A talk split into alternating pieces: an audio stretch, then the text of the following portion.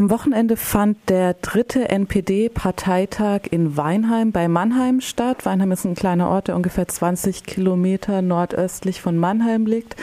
Ähm, wie die meisten vielleicht schon mitbekommen haben, gab es äh, sehr große äh, Protestgebungen, unter anderem eine Gegendemonstration, Mahnwachen und Blockaden auf mehreren Zufahrtsstraßen zur Weinheimer Stadthalle, wo die NPD äh, getagt hat. Es gab ein Aktionscamp, ein Kulturfestival, das äh, von der Stadtverwaltung organisiert wurde. Und es gab leider auch einen sehr großen Polizeieinsatz.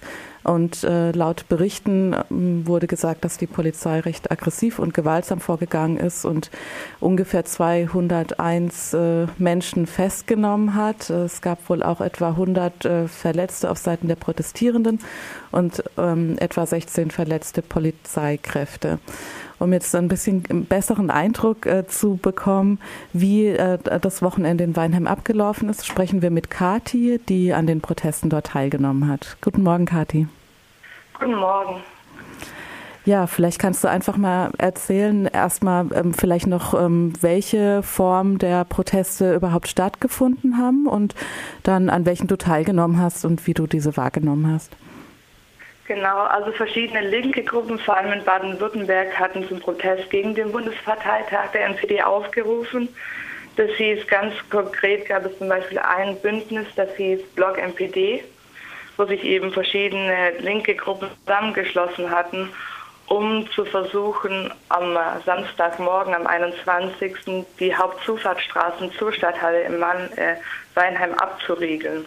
Das heißt durch eine aktive Sitzblockade. Und später soll es noch Demos geben, dieses Aktionscamp und das lief alles dann mehr oder weniger parallel zueinander. Aber ich war eben am Morgen bei diesem Blog MPD-Bündnis dabei. Okay, und ähm, wie, wie lief dann der Morgen ab ähm, und die Blockaden? Wir sind mit einer Gruppe von Freunden auf Heidelberg losgefahren, circa um 6.30 Uhr und kamen dann vielleicht 20 nach 7 dort an und haben uns in einer größeren Gruppe von Demonstranten angeschlossen und sind dann als Gruppe ähm, Richtung Norden, wo eigentlich auch eine Kundgebung angemeldet worden war, mhm. ähm, gelaufen. Das große Problem war, dass die Polizei viel weitläufiger abgeriegelt hatte, als eigentlich abgesprochen war. Das heißt, es gab überhaupt kein Durchkommen zur Stadthalle. Und das Schockierendste war eigentlich, dass als sie vor zehn Minuten erst aus dem Zug gestiegen waren, liefen wir in eine Straße hinein, die die Polizei abgeriegelt hatte. Und gleich in der ersten Reihe wurde auf eine ältere Frau aus vielleicht 15 Zentimetern oder 20 Zentimetern direkt Pfefferspray ins Auge gesprüht.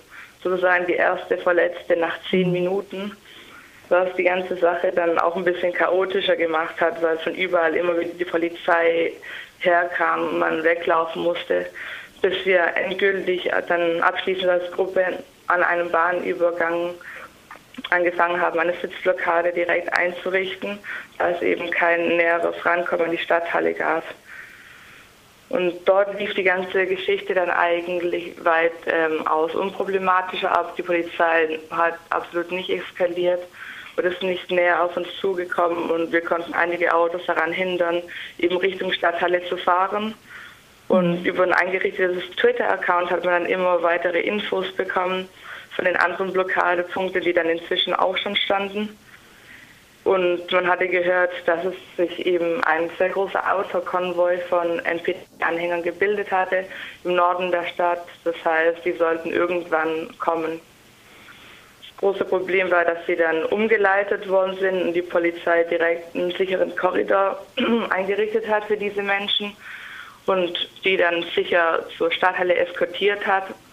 Und bei dieser Aktion wurden eben schon früh am Morgen weit über 100 Menschen von der Polizei eingekesselt, die sich an diesem Ort befanden. Wir waren nicht dort und konnten es nicht sehen, aber anscheinend durch ganz viele Augenzeugen, Meldungen von diesen Personen, hat man gehört, dass dort auch richtig mit Schlagstöcken geprügelt wurde, Menschen in den Rücken getreten wurde.